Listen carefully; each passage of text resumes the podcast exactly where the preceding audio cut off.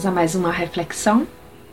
No mundo atual, onde tudo parece perdido, onde a vida se apresenta por vezes sem a devida importância e para alguns de nós até mesmo sem sentido, onde achar razão para ter esperança. No mundo onde um bebê está em estado grave porque recebeu um tiro estando ainda no ventre da sua mãe. Como achar esperança onde o amor se esfriou? A palavra de Deus nos adverte as aflições que passaríamos no mundo, mas também nos orienta a termos bom ânimo, porque nos garante que Cristo venceu o mundo e nele podemos ter paz. Leia João 16, 33. Portanto, irmãos, afirmo que Cristo é a razão da nossa esperança. Nele temos certeza de que todas estas coisas passarão e todos os gemidos cessarão, e estaremos eternamente junto ao Pai.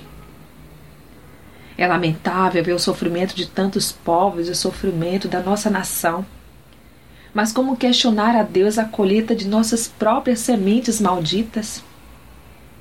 O mundo está tirando Deus de suas casas e nações. E depois pergunta a Ele o porquê de tanta miséria. O desejo de Deus é abençoar, mas Ele nos deu livre-arbítrio. E o que estamos escolhendo? O que semeamos, isto mesmo colheremos. Leia Gálatas 6, 7. A Bíblia declara que feliz é a nação cujo Deus é o Senhor. Leia Salmos 33, 12.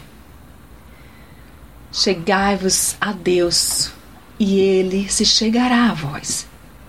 Pecadores, limpem as mãos. E vocês que têm a mente dividida, purifiquem o coração. Entristeçam-se, lamentem e chorem. Troquem um riso por lamento e a alegria por tristeza.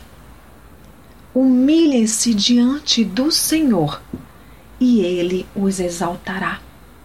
Tiago 4, de 8 a 10. Deus nos ama e quer nos abençoar.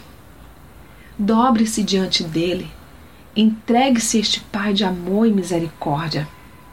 Arrependa-se de seus pecados, o aceite por Senhor e Salvador de sua vida. Obedeça a sua palavra e desfrute de uma esperança que somente nele se pode achar e creia na vida eterna junto a Ele, que por sua abundante graça nos é ofertada. Considero que os nossos sofrimentos atuais não podem ser comparados com a glória que em nós será revelada. Romanos 8:18. Quer encontrar a razão da esperança? Olhe para Cristo. Ele é a razão da minha esperança. Por isso, oro para que você reflita nesta mensagem e passe a caminhar sob o direcionamento de Deus. Passe a viver pela fé em Cristo, a razão de tudo. Reflita nisto. Sou Sayonara Marques. Minha página no Facebook é Despertar Espiritual Diário. Fique na paz de Deus.